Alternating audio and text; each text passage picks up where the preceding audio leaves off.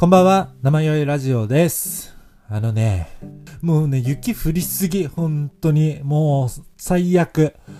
朝起きたらね、もう一面真っ白雪景色、いきなりですよ。もう嫌だ。本当にね。いや、今までもう何回か雪降ってて、こう、雪降っては溶け、雪降っては溶けを繰り返してたんですけど、もうこれわかります。絶対寝雪、これが。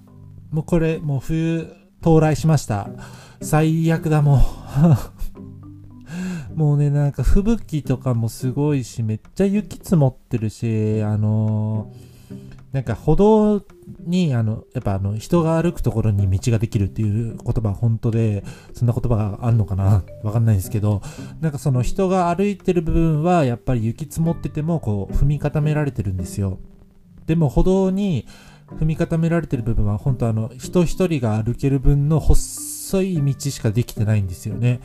でも仕事帰りの時間になると、もうみんな、あの、向かいからもいろんな人が来るので、こう、すれ違うたびに、どっちがその雪積もってる方に、あの、行くかみたいな争いが毎回起きるんですよ。でも、私は本当に気が弱いので全部負けて、本当に雪の方ばっかり歩くので、もう靴の中雪まみれで本当に最悪。もう冬なんてもうマジで大嫌い。ということでね、あの、気を取り直していきたいと思うんですけども、ちょっともう雪のことは一回忘れます。はい。でね、あの、この前、服を久々に買いに行ったんですよ。本当に。なんかコロナ禍であんまり外に出歩かないとか、なんかそういうおしゃれしてどっかに行くってことがなかったんで、去年とかも全く服を買わずにね、こう生きてきたんですけど、最近ちょっとこう、緩和というか、徐々に外に出るようになってきた時に、あ、なんか本当に着る服がないみたいな、もう、だるぎしかないなと思って、服買いに行ったんですけど、まあ結局あんまり買えなかったんですけど、うん、ちょっと古着屋さんに行ったんですよ。そしたら、あの、店員さん一人みたいな対戦、ちっちゃい古着屋さんのところで、店員さん一人と私一人みたいな感じで買い物始めようかな、みたいなね、思ってたら、あの、店員さんがいきなり、あの、あれ？もしかしてあの、同業者の方ですか？みたいなこと言われて、え、違います？みたいな。全然、全然違いますって言ったら、えー、なんかすごいおしゃれだし、すごい雰囲気とかも、すごい良かったの、いいので、なんか同業者かと思ってちょっと緊張しました、みたいなことを言ってきたんですよ。で、なんかちょっと嬉しいじゃないですか、そんな、え、ありがとうございます、みたいな心の中で思ってて、本当になんかちょっと気分良かったんですけど、なんかその後に、あの、すんごいバカ高いダウンみたいのを、すごいご利用しされまして、なんか、なんだっけな、菅田将暉が着たことによってすごい火がついたみたいな、バカ高いやつをなんかすごいご利用しされて、しかも全然サイズも合ってないのに、なんか、え、すごいいいですよ、これ絶対今買った方がいいですよ、みたいな感じですご利用しされたので、絶対あの最初のおしゃれですねの褒めは、そのご利用しするための布石だったんですよね。もうやられたと思って、まんまと乗せられてしまって、でもそこで気づけたからね、あの、買うことはなかったんですけど、本当ね、ああいう最初の乗せられるみたいなのあんまり慣れてないので、本当に、ね、気をつけなきゃなって思いましたね。で、前もあったな、なんかあの、アキレス腱切ってる時に、こう、車椅子でどうしてもメガネが欲しいってことでメガネ屋さんに行ったんですけど、結構通路が狭くて、すごい助けてくれたんですよね。優しくて、なんか、あ、押しますよとか言って、こう、狭いところも通路やって、すごい親切にしてくれて、あ、もうなんて優しいんだろうって思ってたんですけど、やっぱりその後にあの、バカ高いメガネをご利用しされるんですよ。なんかもう、そう、なんかやっぱり優しさの後のご利用しってすんごい断りづらいじゃないですか。まあ結局は断っ、なんとか断ったんですけど、もうやめてください、ああいう、本当にね、そういう何かをするための前段階のしての優しさみたいなの、マジバレますよ。本当に。露骨だし。本当にね、あれにはもう何回も心を揺さぶられて、悲しい思いをしてます。本当に。やめてください。でもなんかそんな中でね、あの、この前、あの、コンタクト買いに行ったんですけど、そこの店員さんすごいめっちゃイケてて、あの、あ女の人なんですけど、全部こう支払いも全部終わった後に、あの、お客様、あの、車とかどちらに止めてますか？みたいな聞かれて、あ、あの、店のすぐ下にある駐車場に止めてます。って言ったら、あ、あのー駐車場駐車券持っていれば、あの、無料になりますので、ちょっとあったら出してください、みたいなことを言われて、でもあの、駐車券を出さなくても止めれるところだったんですよね。なんで、あの、駐車券ちょっと持ってないですみたいなこと言ったら、あ、だか今ちょっとお手数にはなってしまうんですが、今取りに行ってもらって、もう一回来ていただければ、あの、無料になるんですけど、どうですかみたいなことを言ってくれて、もう全部支払いとか終わってるから、絶対あの、後、後からこう、後付けで無料にするのとかめちゃめちゃだるいと思うんですけど、もうそんなこと全く顔に出さず、もうただただ親切心で、こう言ってくれて、ほんと駐車券無料になって本当に嬉しかったなああいうね、優しい、めっちゃ優しいなって思いましたね。なんかそういうホスピタリティに溢れてる人って本当いますよね。なんか一定数。いや、あんまりいないんですけど、本当にそういうホスピタリティドバドバな人すげえなって思うんですよね。なんかほんとそういう人って、なんか大学の時とかもいたんですけど、本当車も持ってる人とかで、本当に、なんていうんですかね、もういろんなとこに連れててくれたり、送ってくれたりとかを、何のなんか嫌な顔もせず、本当やってくれてる人とかもいて、その人も本当に、なんていうんですかね、損得感情にこう左右されないというか、もう誰にでも平等だし、なんかこう見返りを求めるわけでもなく、そういうことがほんとスッとできる人ってマジでかっこいいし、なんか素敵だなって思いますね。なんか友達の中にも何人か本当にそういう人がいて、すげえなって思いますね。なんか、本当にどうしたらその損得感情をこうファンって捨てれるんだろうみたいな思います。もう、なんか、あの、優しい人優しい人っていうのは結構いっぱいいると思うんですけど、本当に優しい人っていうのは結構少ないと思うんですよ。あの、一見優しいみたいな人っているじゃないですか。あの、自分もちょっとよく言われるんですけど、あの、やすくんって、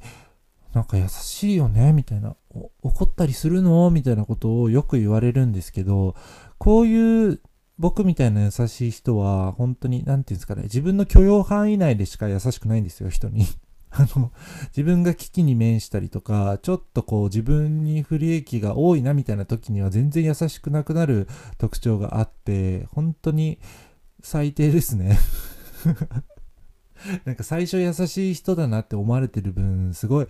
あの、振り幅大きいと思う。あの、下の方への振り幅めちゃめちゃでかいと思うので、もう心ない人間なんですよ、本当に。でもそういうの結構自分でずっと自覚してて、だから優しい、優しいよねとか言われるたびにすごい違和感があるというか、あの全然優しくありませんみたいな思ったりするんですよ。あ、でもね、なんか先輩で一人最初からもう気づいてる人がいて、なんかお前は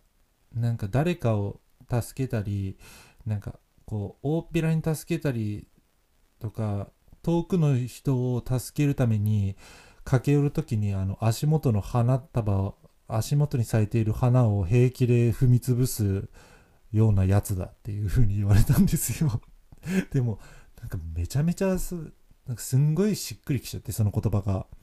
なんか確かにこう助けたいなって思う時とかこう誰々に何誰かのためにこう何かしてあげたいなって思う、本気で思う時はあるんですけど、その時にはもう全くこう、周りが見えてないというか、もうなんか助、よし、助けてやるぞ、イエーイみたいな感じで行くので、もう足元の花たちはもうずかずか踏んでいくんですよ。だからその、なんか旗から見てる人というか、そう初対面であったり、こう、あんまり関係がそんなに近しい人じゃない人には優しい人だなって思われるんですけど、だんだんこう親しくなってきたり、近しい人になってくると、やっぱりこう、ああ、こいつ、鼻、鼻めっちゃ踏んでるなっていうのがバレるんですよね。だからもう、なんつうんですかね。だから最初からこう、優しい人に、ペースで行こうとするのは最近もうやめたいと思います。本当に。本当に心ない人間だと思っているので、最初からそのなんかもう騙してるみたいな感じになっちゃうので、やめたいですね。だから、そういう意味でも本当に優しい人、本当に生粋の優しい人みたいなのには憧れを持つし、でもこう憧れを持ってる時点でもう無意識では優しくできないので絶対なれないんですよ。だからもう諦めてますね。はい。でもなんか一方でこう優し、本当に優しい人だけが好きかって言われると、なんかそういうことでもないんですよね。あのー、なんか、あれですよね。結構黒い部分とか、こう、下水部分が、の、あの、テンションとか、下水、あの、人のことを悪くちょっと言ったりするポイントとか視点とかが合ってる人と話すのってすごい楽しいんですよ。だからそこがこうバチッと合うと、あ、仲仲良くなれるみたいな、こいつ好きだわ、みたいな思うことがあるので、やっぱりなんか優しさだけがこう全てではないんですよね。なんかだから、うん、そういう本当にゲス、ゲスポイントみたいなところがバチッと合う人も結構実は大好きですね。フィーリングが合うっていうんですね、こういうのをね。うん。でもなんか優しい人、本当に優しい人の中にも、こう2種類あると思ってて、こう、誰にでも平等にもう本当に優しい人と、近しい人に対してすごい優しい人っていう2種類がいると思うんですよ。なんか、近しい人に優しい人っていうのは、あの、結構、なんていうんですかね、あの、もう怒ったりもする。その人のことを思って言う強い言葉とかもあって、でもその真意はすごい、その人のことを思ってるから、結果的にこの人優しいなっていうふうに思われるですよね。嘘がなく、この人のために何かしてあげたいって思ってるからこそ、ちょっと強い言葉とかにもなる時もあるけど、そういうね、なんか誰かで構わず優しくするんじゃなくて、みたいな、大切に思ってる人に対しては優しくも厳しくもあるみたいな、本当に優しい人のパターンと、本当に、なんなんていうんですか、僕みたいなこう上っ面な優しさではない、なくて、全然なくて、本当に心の底から優しい人で、もう誰にでも平等だし、もう平等に優しくする人もいると思うんですよね。でもなんかそういう人ってやっぱりあの、誰にでも優しくするために結構自分を犠牲にしてるみたいな部分がこう見え隠れする人っているじゃないですか。なんかこう、本当に優しい人だけど、めっちゃ損してるなとか思うことがあって、そしてなんかちょっと誰にでも優しいからゆえにこう近寄り、逆に近寄りがたいなとか思ったりすることがあるので、割とね、なんか、えってなんか幸せになってほしいなって思わせるような人がいると思うんですけど、ちょっと怖くも感じるんですよね。その、そういう人を見てると。うん。いや、そう、あの、鬼塚千尋の大好きな曲で、あの、私とワルツをって曲のね、サビの歌詞も、優しいものはとても怖いから泣いてしまう。誰も傷つけないようにと一人で踊らないでどうか私とワルツをだったっけな？ちょっと間違ってるかもしれないですけどなんかそういう歌詞があってそうですね。優しいことはちょっと怖いことなんだよっていう。誰も傷つけないようにすることで人とこう距離を取るところがあるんだよっていうところにすごい共感してあ確かにそうだなと思って。だから近づきたいのに近寄れないっていう、ね、心の距離がいつまでもこう近寄れないっていうところにこうもどかしさを感じたりします。そういう方ねなんかねこっちも同類ならいいんだと思うんですけどこっちはもうあの薄っぺらペラペラな優しさの持ち主であの皮を1枚破けばねあの心ない人間が出てくるので 多分無理なんですよね。そう。そうでも長谷川京子もねあのグータンヌーボって言ってましたよ本当誰にでも優しい人は本当の優しさを知らないみたいな。言ってましたねでもなんかそういうことでもないと思うんですけどてかやばいねなんか引用ばっかりしてるね 引用に引用を重ねてるんですけどはいグータンヌーボは好きです長谷川京子も大好きはい、鬼塚千尋も大好き。ちょっといろいろあったけど。うん。そんなところでなんかまとめると、うん。本当に優しい人に私はなりたいけど、なりたいと思ってる時点でなれないから、やっぱ優しい人にはなれないことを自覚し、でも、あの、足元の花にも、ね、こう気を配り、できる限りで気を配り、なるべく踏まないように生きていくっていうね、ことを頑張っていきたいなって思います。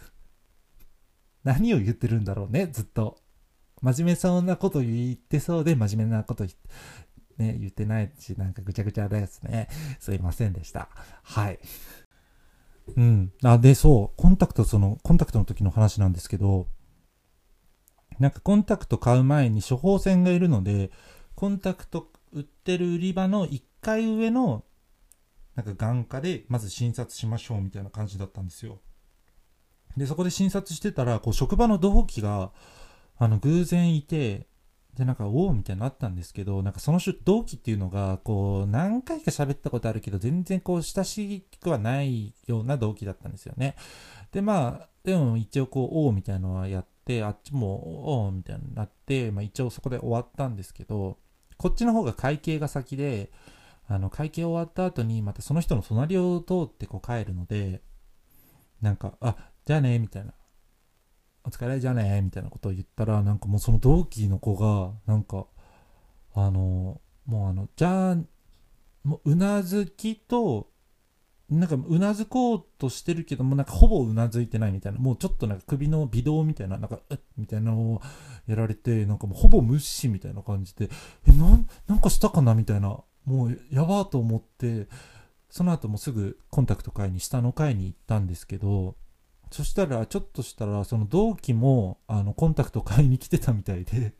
また、あの、コンタクト売り場で出会ってしまったんですよね。で、なんか、めちゃめちゃ気まずくなっちゃったんですけど、多分同期はもう、あの、この後コンタクト売り場で会うだろうなってことをもう予測してて、この気まずさも全部予測した上での、あの、え、ここでじゃあねって言ったら気まずくね？っていう意味の、だったと思うんですけど、全然汲み取れなかった自分が恥ずかしい。もう、でも恥ずかしすぎて、そのコンタクトの売り場でなんか結構元気いっぱいに、はぁみたいな、あ、なんかまた会ったねみたいな感じで、じゃあねみたいな感じでやったんですけど、ギリギリアウトですね、あれは。ちょっとキモかったです。そう、なんか職場の人にね、ばったり外で会うのやっぱ嫌だな。結構喋りかけに行っちゃうんですよね。なんか、陰キャで喋るのも苦手なくせに結構、そういう場ではグイッと行っちゃうところが悪いところですね。本当に。その、グイッと行った後の、うまい終わらせ方みたいな何も知らないくせに、こうで見切り発車で行っちゃうから、こんなことが起きるんですよ。もう、もうちょっとソフトめに行ってみようかなって今度は思います。誰かね、いい方法あったら教えてください。はい。で、今日あの、YouTube を見てたんですけど、あの、オードリーさんにぜひ会ってほしい人がいるんですっていう番組めっちゃ好きで、でもなんか最近見てなくて、こういろいろ新しいのあったので見てたんですけど、YouTube の方で。ただ、あの、なんか春日の論文を書いてるみたいな、寺川さんだっけなみたいな人がいて、なんかめっちゃ面白かったんですけど、なんかその人が春日さんにこう被ってる芸人が最近出てきてて、それがあの、ティモンディの、あの、高岸くんって言うんですよ。だからあの、高岸くんはなんか、今のうちにやっとかないとダメですよみたいなことを春日に言ってて、なんかそれがきっかけで、ティモンディ高岸と春日のなんか勝負みたいな企画があって、めっちゃ面白かったですね。なんか、何回戦かやってたんですけど、一番好きだったのが2回戦目の、あれね、種目名なんだろうな、オセロを2人でやるんですけど、オセオセロをやりながら、あの、ハーモニカを加えて、ハーモニカの音が出た方が負けっていうゲームなんですけど、そこにさらに洗濯バサミで乳首を挟み、その先にボールがあるんですよね。で、それを投げたりしてもいいんですよ。だからもう結構、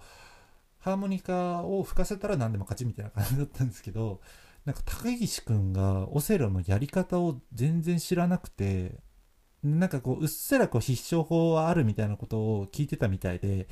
もう、1手目あの、真ん中に4つある、オセロが4つある段階で、1手目で、あの、角に置いたんですよ。やばいですよね。何のつながりもなく、でも角を取っておいた方がいいよっていうのは多分聞いてたので、角を取って、なんか、みんなえーってなってる中で、なこれが後で聞いてきますから、みたいなことを言ってるんですよ。やばいと思って。でもまあ、まあね、ハーモニカ吹かせた方が勝ちだからってことでゲームは続いたんですけど、もうなんか高岸くんがその乳首につながってるボールを思いっきり投げて、でももうあの人野球すごいからもう肩が強すぎて、もうカスが一瞬でハーモニカ吹くっていう、も う瞬殺でした。めっちゃ面白かったですね で、あの、高岸くんの、ティモンディの高岸くんの相方の前田さんが結構、その、喋ってるというか、なんか年末スペシャルでまたティモンディとカス、ティモンディ、高岸と春日が戦うらしくて、で、その意気込みみたいのをなぜか前田さんがすごい喋ってるんですけど、それがめっちゃ面白くて、本当に。で、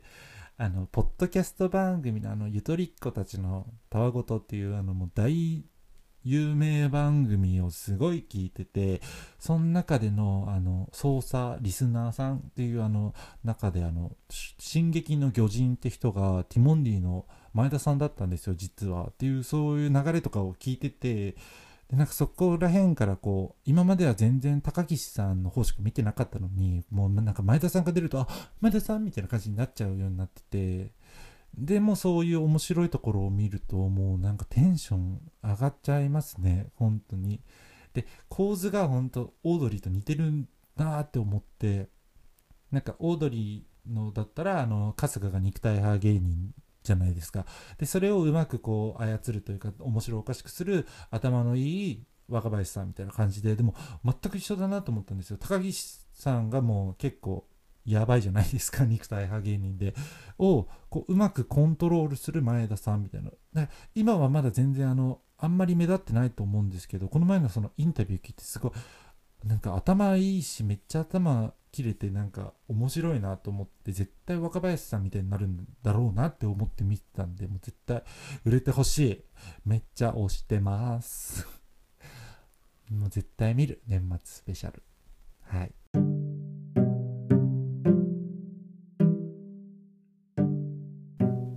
はい、ということでね、ちょっといろいろとダラダラと喋りましたけど、あのー、前回、あの、ゲスト会にしますって言ってたんですよ。次回はゲスト会に絶対にしますって言ってたんですけど、できませんでした。本当に。なんかスケジュールも合わないし、もうそもそもゲストに呼べる人もめちゃめちゃ少ないし、ね、言い訳はいろいろ出てくるんですけど、ごめんなさい。できませんでした。有言不実行です。はい。